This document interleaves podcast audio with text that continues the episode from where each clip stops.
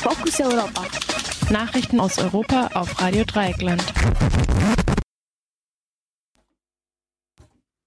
Zunächst der Überblick. Äh, Razzien bei Reichsbürgern in Baden-Württemberg. Französisches Parlament billigt umstrittene Corona-App. Österreichische Polizei findet komplettes Ibiza-Video. Und USA beenden Ausnahmen bei Iran-Sanktionen. In mehreren baden-württembergischen Orten hat die Polizei am Mittwoch Razzien in der Reichsbürgerszene durchgeführt. Den insgesamt 34 beschuldigten Personen wirft die Staatsanwaltschaft unter anderem gewerbsmäßige Urkundenfälschung und Sachbeschädigung vor.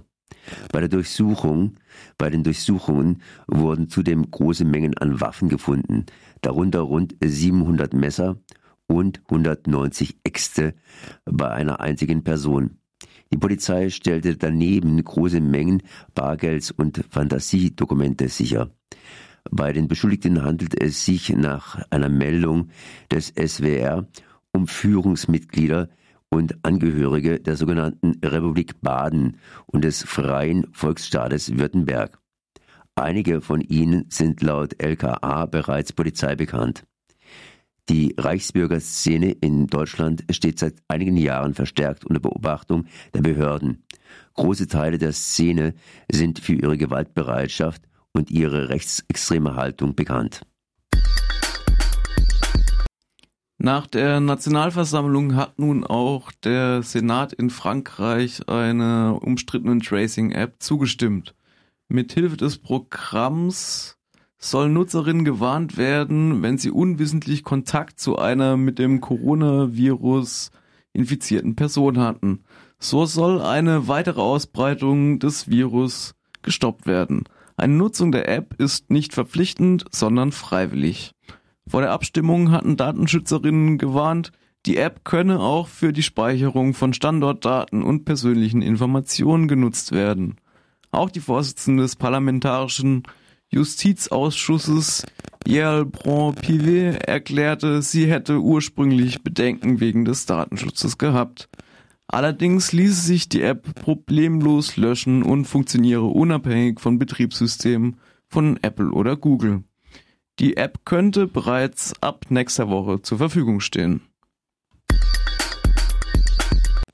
Ein Jahr nach der Veröffentlichung des sogenannten Ibiza-Videos hat das österreichische Bundeskriminalamt das komplette Filmmaterial sichergestellt. Zudem veröffentlichte die Polizei Fahndungsfotos der Frau, die sich auf den heimlich gemachten Aufnahmen als vermögende Nichte eines russischen Oligarchen ausgegeben hatte. Das Video wurde laut Angaben der Behörden bei einem Bekannten des mutmaßlichen Drahtziehers gefunden. Einen geheimdienstlichen Hintergrund schlossen die ErmittlerInnen aus. Vielmehr handele es sich bei der Gruppe um eine kriminelle Organisation, die das Video weiterverkaufen wollte.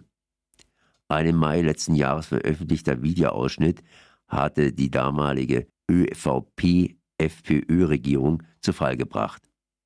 Auf dem von der Süddeutschen Zeitung, dem Spiegel und dem Standard veröffentlichten Material ist der damalige Vizekanzler Heinz Christian Stacher und der Abgeordnete Johann Gudenus beides FPÖ zu sehen.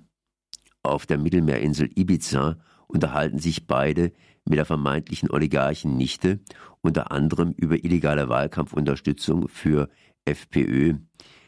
Die Regierung platzte kurz nach der Veröffentlichung des Videos. Stacher musste die Partei verlassen. Der US-amerikanische Außenminister Mike Pompeo hat angekündigt, Ausnahmen von den Sanktionen gegen das iranische Atomprogramm zu beenden. Die Zitat waghalsige Politik des äh, Zitat Ende des Iran lasse den USA keine andere Wahl, so Pompeo am Mittwoch. Die betroffenen Firmen bekommen demnach eine 60-tägige Übergangsfrist, nach der die Genehmigungen auslaufen. Bislang profitierten von diesen Ausnahmen vor allem russische Firmen. 2018 hatte US-Präsident Trump einseitig das Atomabkommen mit dem Iran aufgekündigt. Das Abkommen zwischen dem islamistischen Regime, den Vetomächten im UN-Sicherheitsrat Und Deutschland sollte den friedlichen Gebrauch von Atomkraft im Iran sicherstellen.